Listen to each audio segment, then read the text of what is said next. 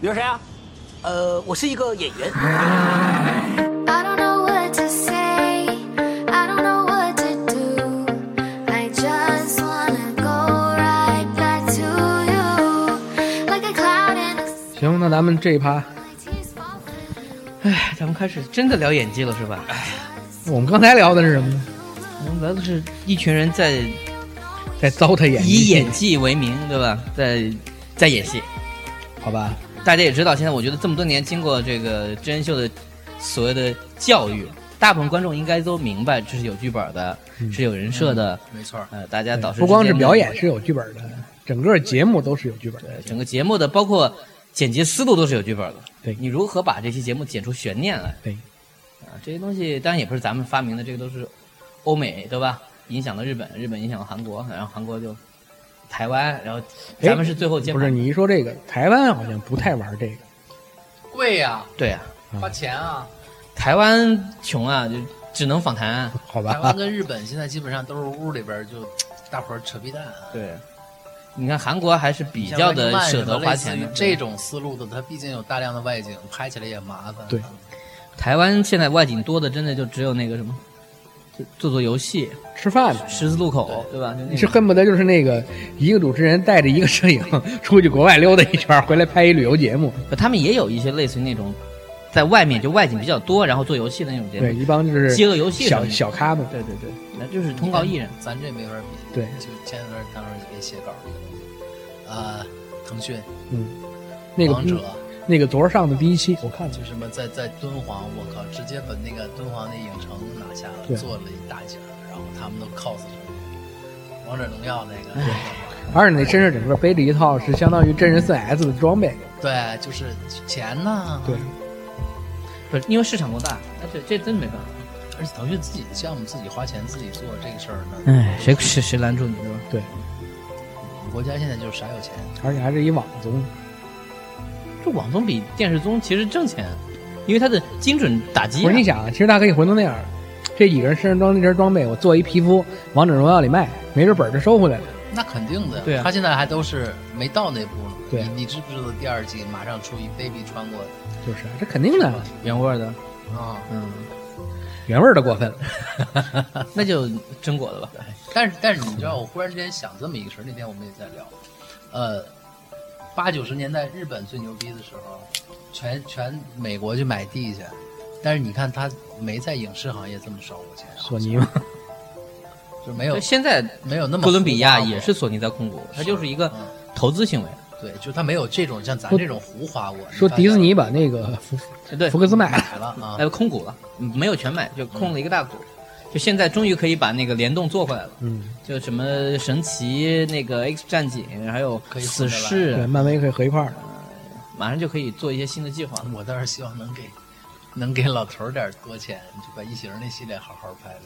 拍，是够吧？够呛，两部都亏的。或者《银翼杀手》再来一下啊！嗯更你多反正你都这么多钱了，你就我觉得因为他不可能自己拍了吧？这个他不嗯自己拍，能不能再拍一部？我就要看你看这导演，我你不一你定你满不满意吧？我都不一定能活到那天。嗯，他们现在做的这个美术，如果你接着往下做，也可以做，他主要不卖钱，这个事儿就不好说。就找钱麻太难烦了。。对，而且人们认认你的这个事儿，可能认情怀认一 次， 对，第二次怎么 搞？就是你看，就好像是日本人的没没这么在影视上，至少日本人也没有拍大量的把日本人塞到美国电影当中的就这种没行为没，没有景甜这种，对吧？日本那几个这都是自己自己挣啊那的，那真田广之什么人都是自自己，对那都是自己一奔部出来戏的一部戏那么一点点磕下来的，这真是不一样啊！你看我，你包括冈本冈本港冈本冈本冈本多绪，嗯，那也是自己跑出来的。冈本多绪在追捕里面露了一面， 好吧，你想聊一下张涵予的演技吗？张和宇老师演什么都一样，啊你本是色演员嘛，就是有我觉得就是你看咱们其实等会儿可能要说，就有一种演员叫个性演员。性格演员，性格演员，你说他有演技吗？或者你说他是怎么着呢？就是很奇怪，但是在一个工业体系里面，有些演员，我是这么说，这种不是明星的话，他作为性格演员是没问题的。但如果是明星，这个事儿又会变得不一样。是明星那叫本色演出，嗯，是演员那才叫性格演员。但是你看，大家对你的期待就不一样。你可不可以接受你这一辈子，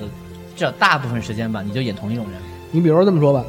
你古月是没办法的，那个老啊炮那儿不算，了你就这么说，老特炮儿型演员老炮儿里面吴亦凡演那个角色叫什么？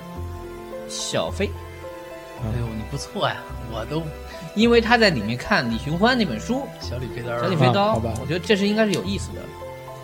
说起来，啊比如说李易峰那个角色，我就不知道叫什么了，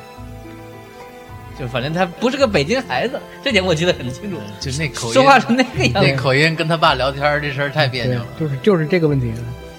你哪怕让张一山上呢，是吧？俩人爷俩那么垮垮的往这儿一坐，对都合适长得也挺像的，。你别闹了，张一山老师现在混的感觉像，对张一山混成演技派了。你知道最近有有一个翻拍韩国的一个剧，就七个我，七个啊，对，七个我，驰骋的那个原版就是一个人有七个不同的人格，随时切换，它其实就是扯。然后张一山最近有一个视频，就是他突然切换成一个少女的，对我那看个，过那个 G 啊图，哎呀，我其实刚才想聊一个话题啥吧，就是可能咱们再多说两句。嗯，你说这个演员这个职业，就是他演他对这个角色，他诠释这个角色、塑造这个角色的时候，是对，就是是准确重要，还是还是好？嗯有彩儿，对，这个得分问题看。你就刚才你说张涵予那事儿的时候，我在想，那你怎么算王志文？嗯，他是本色出来的，嗯然后他就一直定在这儿了。他演什么都这样，陈道明儿，陈道明还真不就是是。嗯好一点儿，但好一点是儿就是就宽度更广了，可是对还是在那个范围之内。对，那你得什么样人才行呢？呃，从体验上说，你任何人一开始你没有你没有主动选择权，一定是导演先选你。我再插一句，那你比如说谢元老师，哎，这个变化太大了。就是导演选你的时候，除了试片段，更多还是看你天生带出来的一些当然，气质对和你当时的外形，对吧？甚至和这真的和你的口音和你的很多东西是有关系的。那后面就得看你自他己。就是首先看你跟这个角色像不像嘛，嗯这是一定的。但我是我来之前，我想一个那啥，我我本来是在想杨颖老师这个事儿，我想着想着，我想起来杨颖有一个早些年间，可能十年前了吧，差不多，跟赵又廷拍过一个片子叫《第一次》，嗯，没有那么多，没有那么多，应该是一二年，一二年，那就是一一五年五年前。我还挺咱喜们欢的。不说这俩人怎么样，那个片子我也觉得说还你行有，病是吧？对张珊演他妈，对哎对我看过，嗯我也觉得还行，就是没有那么差。那个导演是后来拍了《肿瘤君》那个导演韩就演，韩延嘛就那个戏还不就是然后故事当时抄韩片的，这是啊是就没那么好，但是居然还行啊。嗯场景搞得有点日系嘛，就还有一个类似类似那个秒速五五那个那个啊那个那对个对对街角，对，对吧？有印象吧鼓？浪屿拍的嘛。啊，厦门那种对角色，我当时就想一个什么问题呢？你看那种刚才那个杨老师说的，江山演这个 Angelababy 老师他妈，嗯，就是演的好，好应该说是没有太大问题。嗯，但是你说他对吗？不对，他显然是在那部戏里边最奇怪的一个人。对呀、啊，对呀、就是江山老师是怎么生出杨颖那么一个孩子的？没有办法走人物，而且为了让这个故事有有活泼的感觉，江山在里面穿着皮衣，大量的喜剧的那对种那种尴尬的那个演法，就是这包括个。还画着眼影，我记得有有一场戏，你有印象吗？就是为了表现她是一个年轻的妈。对。然后她女儿是一个，我们通常就是那种比较玛丽苏的故事里面常见，就是有有点病，身体不太好，然后人就挺温柔的，就这么一个设设定。不然后这个不叫玛丽苏，这个叫小清新。不关晓彤老师最近的作品才叫玛丽小苏清，新是是啥意思小清新嘛。啊？小清新，嗯，玛丽苏，我知道，就指的是其实所有人都流星花园才叫玛丽所苏嗯有人都，爱我啊是都吧爱？对，流星花园才叫玛丽苏。他这个就是类似于叫老病娇，类似于好吧，好吧对，啊，就这反这正就新词儿越来越多。哎反正也也没有那么准确了。病娇其实应该指的是病态式的撒娇，而不是说她有病。那个是真有病 啊！那么我们通常早期来看这样的人物的代表应该是张海迪，对吧？扯远了，扯远了，过分了回来，回来，回来，回来。这有过分病，然后很文艺嘛，过分了， 不太你对你啊。没提海伦凯勒了， 你看这个好歹像点意思，至少能唬一唬那个不懂的人。呃，那个那个有一个片儿啊，还挺好的，应该是一九六六几年拍的，就是哎，你刚才说张，你刚才说张海迪，我多扯一句啊，就是我我我不记得了我我曾经一这个看不惯张海迪，是因为什么啊？零八年奥运会的时候，不是奥运会完了以后残奥会嘛，嗯张海迪老师当时残联主席，嗯，就给自己争取了一个名额去这个火炬吗？嗯射击比赛，啊、当然成绩可能没什么。我当时看了以后，我就特别反感，我说有一什么问题？我说这无数这底下正儿八经练射击的这帮运动员，指着这次拿成绩，完了终身有靠的，您老人家他妈已经什么都不缺了，您占一名额，嗯，玩一票啊，哎，你这回头跟人说了，这我参加过奥运会，为你一个不一定他妈耽误多少人吃饭。 女巴图，绕回去了是吧？嗯好吧，行，这这额外的啊，减了都没问题。然后我回答这个问题啊，就是像江山，我还看到他另外有一个戏是夏雨演的，他和夏雨假结婚，在美国为了能留下来，然后呢，他其实只有几场戏，然后就被他就被撞死了，于是导致夏雨不得不照顾他的孩子们，他的孩子当中最大那个是宋祖儿，你有没有印象这部电影？然后你是说这是一这几这一年的片子？这这一两年夏雨和江山的外形的差距，可不像能假结婚的，这一看就是假结婚。哎对对对对呀、这就是这岁数，他俩都对呀、呀，这哦真是一看就是假结婚。中年那什么，这就是这个故事的喜剧点。是啊好吧？这就跟关晓彤和夏雨演情侣，这一看也是有问题的。就那个什么空姐是吧？，对啊，那时候关晓彤还没过十八，好像。啊，这个片子的名字叫做《洛杉矶导弹计划没听说过，》，在里面江山演的，其实我觉得更接近于他自己现在的状态。他因为在美国住嘛，跟他女儿在一块儿，嗯就是夏雨说：“我必须得找个人，我得找个人赶紧结婚，我不然我就没有没有居留权了。”就这么一个设定啊，然后就找到了一位大姐，就就真的是一位大姐，然后过来就就特别不靠谱的在聊这个事儿，然后他两个人吵起架来，在美国高速公路上面，然后江山跟他吵架之后往后退了一步，被一辆大卡车撞死了，就是我当时一个惊奇点，就是在这个里面，我觉得江山的状态就已经，呃当然我不能说不好啊，他肯定肯定也是不对的，就不太像演员在演戏，可能就是像他自己。但你说他自己说话状态气质有什么不对吗？也没有。那你就觉得和夏雨那种，因为你知道夏雨在很长时间演戏也是那种状态的，就是浑身解数要使出来，对，所以就看得不舒服嘛。夏雨演技不放松，嗯他最放松的时候是他没出门的时候，特别 好。嗯，哎呀，大金牙对吧？ 不放松，但是可以用，这就是对嘛。嗯，因为你不承担这个故事就主是要他的这嗯个角色功能就在这儿啊。对，呃，独自等待的时候也还行，不算太紧迫。我觉得是他自己的状态，是本色，嗯，所以大家并没有觉得多难受。但这后来这些年，特别是他，就袁泉老师这几年不怎么干活，他一个人要撑起全家责任的时候，接了好多奇怪的戏，你就会觉得说，哎呀，我觉得人俩也没到那份儿上。哎呀，我这个意思了。你会看到一个演员，他是以前是有灵气的。那我们正经说啊，夏雨之所以会成为演员，跟他长得像姜文其实有很大关系，这是其一。然后呢，呃，也确实他那个时候表现的是不错的，因为有那么多小孩去选，选中他，我觉得有道理。是，人家也拿了影帝，对吧？有多少小孩这个时候就靠这样一部戏，也爱上表演？你比如说，决定觉得自己要能走演员这条路，你想那那个《阳光灿烂日子》出来的，耿乐、小桃红、嗯宁宁老师不算，啊，不算，然后再加上夏雨，夏雨，其他那几个孩子没出，嗯，至少是至少是不火的。嗯，那个长得特别脸特别长那个，反正见不到。嗯，然有后可能干活也就是那么回事儿，或者是人家就不干了这个，嗯对都有可能。很正常。所以我们要说什么来着？演得好，好好重要还是最重要？当然，我从我的个人欣赏来说呢，我个人还是觉得最重要。但是好，有时候能冲破这就个。你肯定首先是对的，对，就是你如果不对的话，你足够好。你比如说，我给你举一个例子，那个很难有无凭无据的好，金世杰老师的魏忠贤，嗯我就认为他不对，嗯，对不对？在《绣春刀》里面，在《绣春刀》里他不对，而且别人也管不了他，对，他就那么演，哎他是不合时宜的，对而且他演完之后你也不能，不我觉得从说现他演实得不好你那不能也说他演的对啊不好，对你怎么去调教他的这个这个细节？你说你这个地方再加点儿减点儿，对吧啊确你包括那个就是那个他跟那个和就是舒淇的那个那个就是要结婚的那个，就是后来那个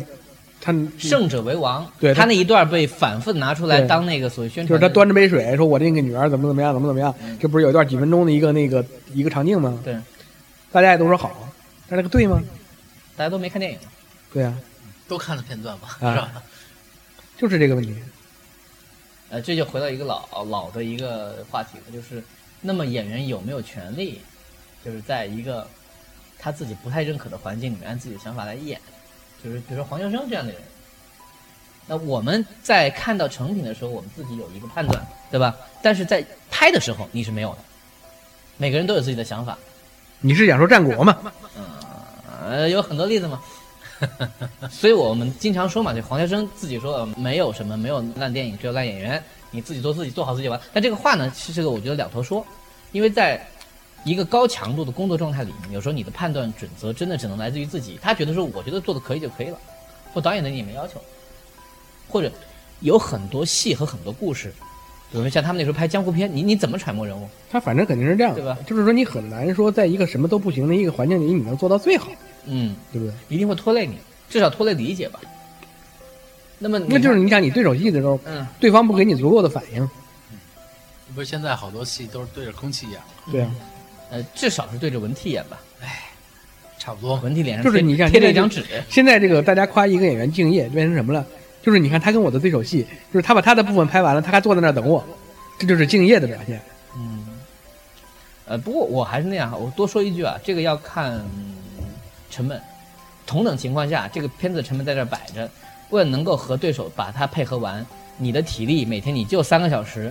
我觉得这个还是要考虑的，这是很现实的问题，不是说对或不对。假如说没有限制，咱我们是一个正常演戏，为了好，我觉得一切都应该去完成。但如果不是的话，那你看为什么有光替，有什么替，就这些工作到底是你在那儿完成，还是说以最大的限度保证你完成最好那个部分？但哎是现在你这么做就是一个点了。呃，对司马懿的那个嗯上方谷之战，嗯，就是王洛勇就在上边一直做着。一直给他搭了戏，嗯因为拍下边嘛，第二天他得再来一遍。吴秀波就没在下边，就是，嗯但是这王洛勇老师敬业都算是一个宣传点了，嗯你明白吗？你像那个袁立老师前两天接受采访的时候说了一段话，说我那会儿拍这个纪晓岚的时候，他们都说我这个脾气不好，不好打交道。为什么？散了戏了，结束了，这帮人一块儿叫着说咱吃饭去。你们这明天就两场戏，这本子看看翻翻得了。我这明天十好几场戏，还十几页本子要看呢。我跟你们吃饭去，嗯，就是这个问题。那袁立老师是个敬业的好同志，啊就至少他说得上， 对他至少说到那儿了。从态度说，他把这个事儿说出来，我是能干的。对啊，那又回到我们刚才说的，那么如何对？先不说什么叫对吧，因为对这个，首先作为导演来说，导演说的是他的一个想法，哪怕你不认同，从工作责任上，一般来说你是有义务配合，因为这是他作品。假如我们聊的是作品而不是工业的产品的话，那么其次就是说你如何做到对的这一步，你如果做不到，其实我觉得是大家有义务帮助你做到你的最好，应该是这样，这是比较健康的环境。我是觉得他是这样。首先来说，你从影视作品的角度来说，影视作品是一个综合的东西。嗯它你现在的好多的评价一个影视作品的标准呢，就两个事儿背锅，一个是情节，一个是表演，嗯，对不对？就是你首先第一，你的情节整个合理不合理，嗯然后你角色放在情节里合理不合理，然后我的我通过我的表演，我这个演员把这个角色我看你的最后脸塑造的合理不合理嗯？对，他为什么说有的就是现在有的是戏托人，有的是人托戏呢？他就是这个问题。好多人说这个戏这个人啊演得好，没问题好，不见得是演得好，可能是因为戏好，因为这个故事好。就是为什么我说这个，你像杨颖老师，一直被评价演得不好，就演技不好，也没有他的空间，确实。但是很多片子最后出来的效果都还行，这是为什么？他大部分时间确实是在当花瓶。对啊，呃就看花瓶的空间嘛。当然，比如说你单看，因为最近有很多人很喜欢做那种同类型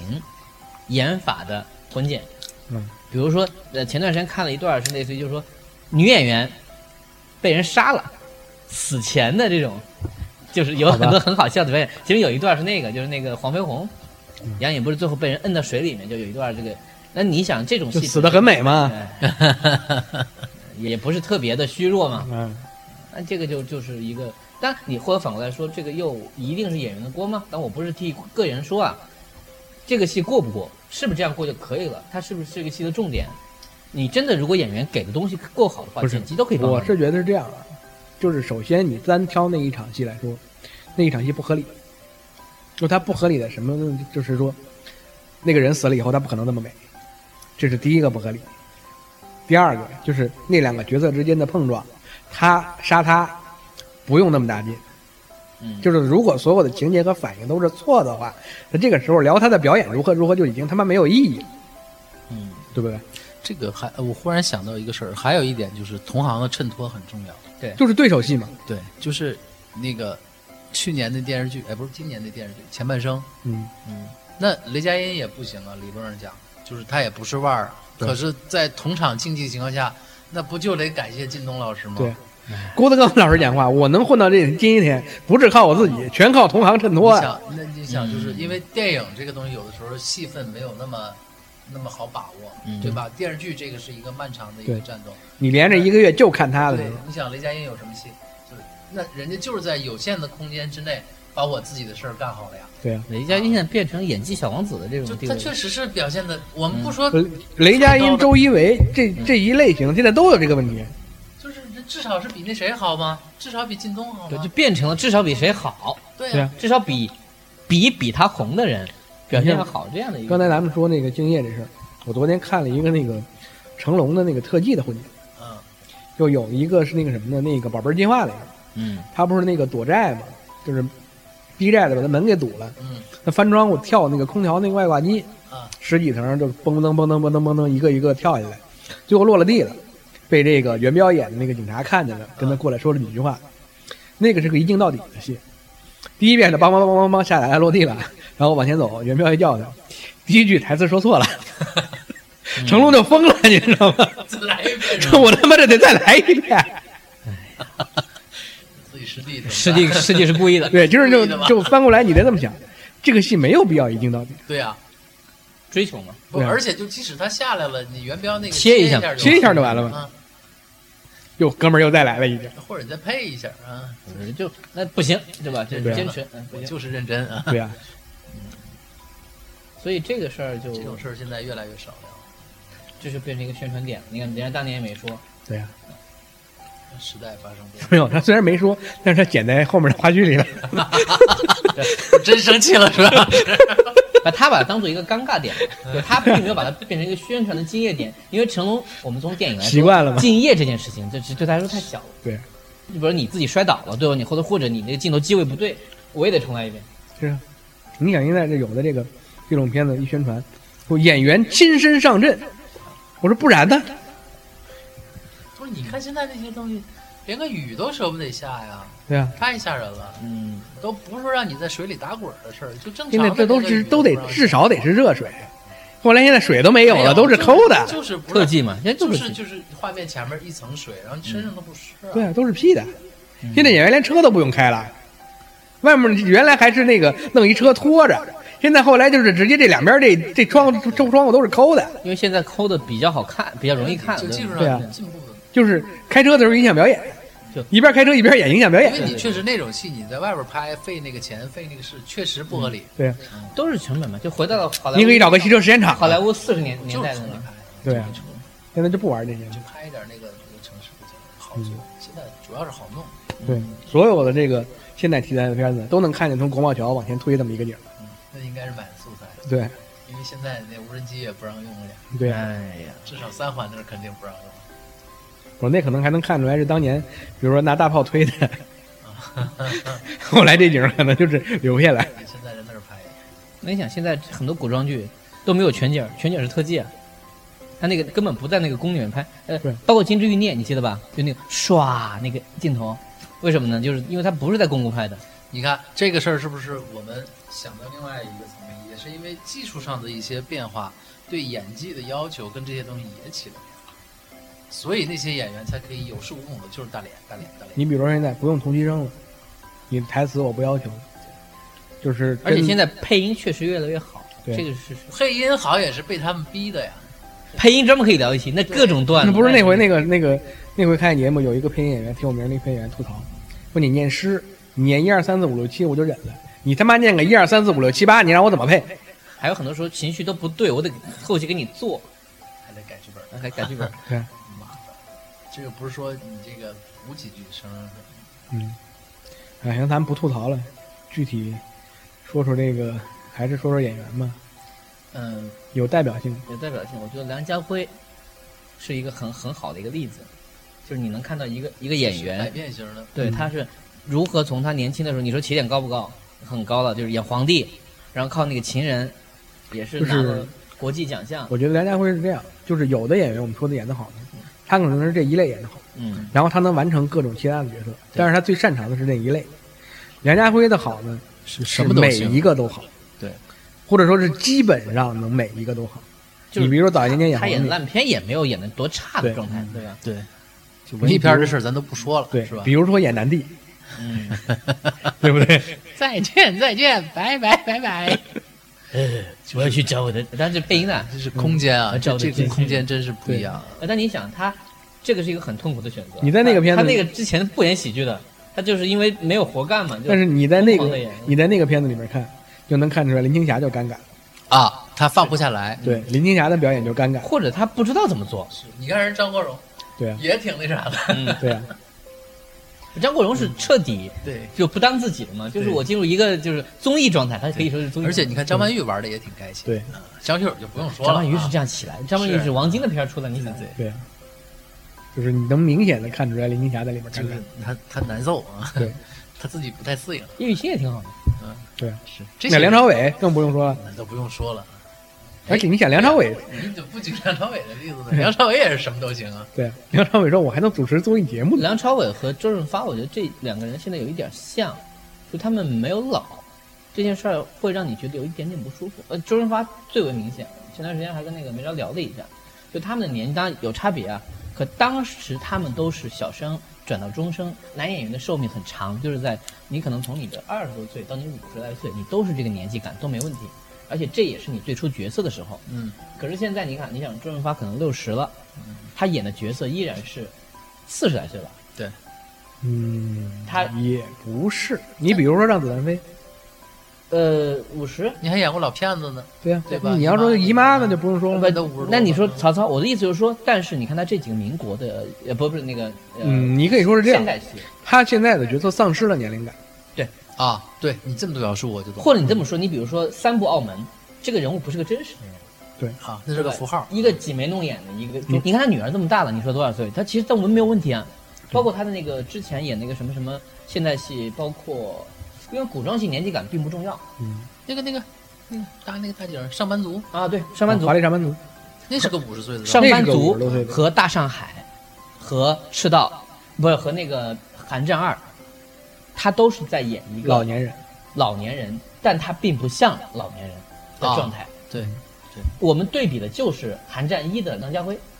梁家辉在里面，你想头发白了，快退休的样子，他并不衰老，但他是个老年不是人，你你想是这样的，对吧？就是跟周润发年纪差不多，或者比他稍微大一点。你比如说秦沛，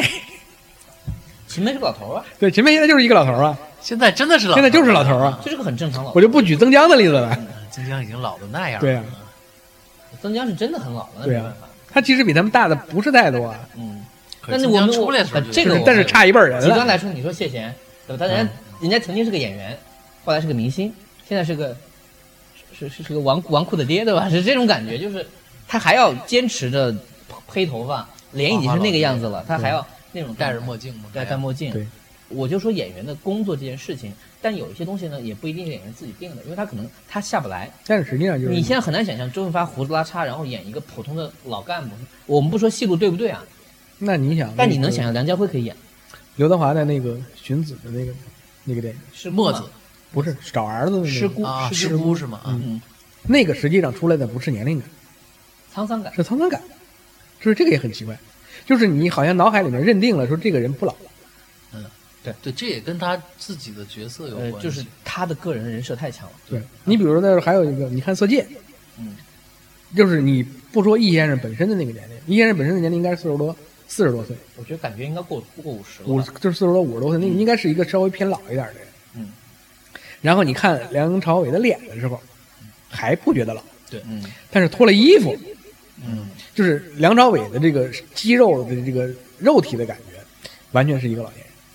就是这跟可能跟他的保养什么的有关系，这个可能不是他刻意塑造成那个样子，但是你看他的身体是一个老年人的身体，就是他的肌肉的那个感觉，就不是一看不是一个年轻人的身体。嗯，这个有一个很明显的感觉，嗯，他的那个脸和他的身体是脱节的。是的，有有有有有有。而且你想，虽然没有仔细看《摆渡人》，他里面演的也是一个没有年龄感。年龄对对吧？对，这个他确实有这种丧失年龄感。这个跟演员的定位和他的角色的那所谓的其实这个说非法明有关系，不是，我觉得这个说明一个什么问题，就是你的这个作品在塑造角色的时候，或者作品本身的真实程度。你的这个角色是他妈不完整的。对，就是你的这个角色，你的职业是什么？你的年龄是什么？你的这个在故事里面担当的这个位置，你现在所产生的这些行为，你的动机是什么？这个角色是不完整的。这就个你跟包括摆渡人，这跟明星的人设也有关系。对你看，你让黄渤来什么，你都相信他是什对么，也跟他本身那种存在感。对我是第二天吃完晚饭送凤霞回去了，凤霞没哭，她就可怜巴巴的看了看她娘，看了看她弟弟，就拉着我的袖管跟我走了。有庆儿在后边又哭又闹，我想她姐姐反正也听不见，我就没理她。我就那么拉着凤霞往外走。凤霞一直没声音，就那么跟着我。风嗖嗖的吹到我脸上，又灌到我脖子里去。我就这么一直低着头往前走着，我不让自己回头，我也没法儿回头啊。我就这么走着走着走着走着，天就黑了。路上的石子儿一直伴着凤霞跌跌撞撞的直往我怀里倒，我没办法了，我就把她给背起来了。我还是这么一直的走着走着，可是突然我觉着我脖子湿了，我知道那是凤霞的眼泪。再过了一会儿，脖领子都湿透了，我还是不管，我就那么闷着头，一个劲儿的往前走着走着，凤霞在我后边还是一点儿声音都没有，一直那么走着走着，都走到那户人家的门前了，我才把凤霞给放下来。我低头给她揉了揉脚，我给她揉脚干什么呀？我是不能抬头啊，我看不了那孩子的眼睛呀。我一看我就想起来昨天晚上在炕上，他一个手拉着我的衣角，一个手拉着他娘的袖管儿，睁着大眼，眼泪啪嚓啪嚓的往下掉的样子。可就在这时候，他突然把手搭到我脖子上了。刚才就已经湿透的脖领子一下贴到我脖子上，那个凉啊，凉的我一步也走不动道了。我背起凤霞，掉头就往回走。我心里想着，就是全家都饿死，我再也不送凤霞走了。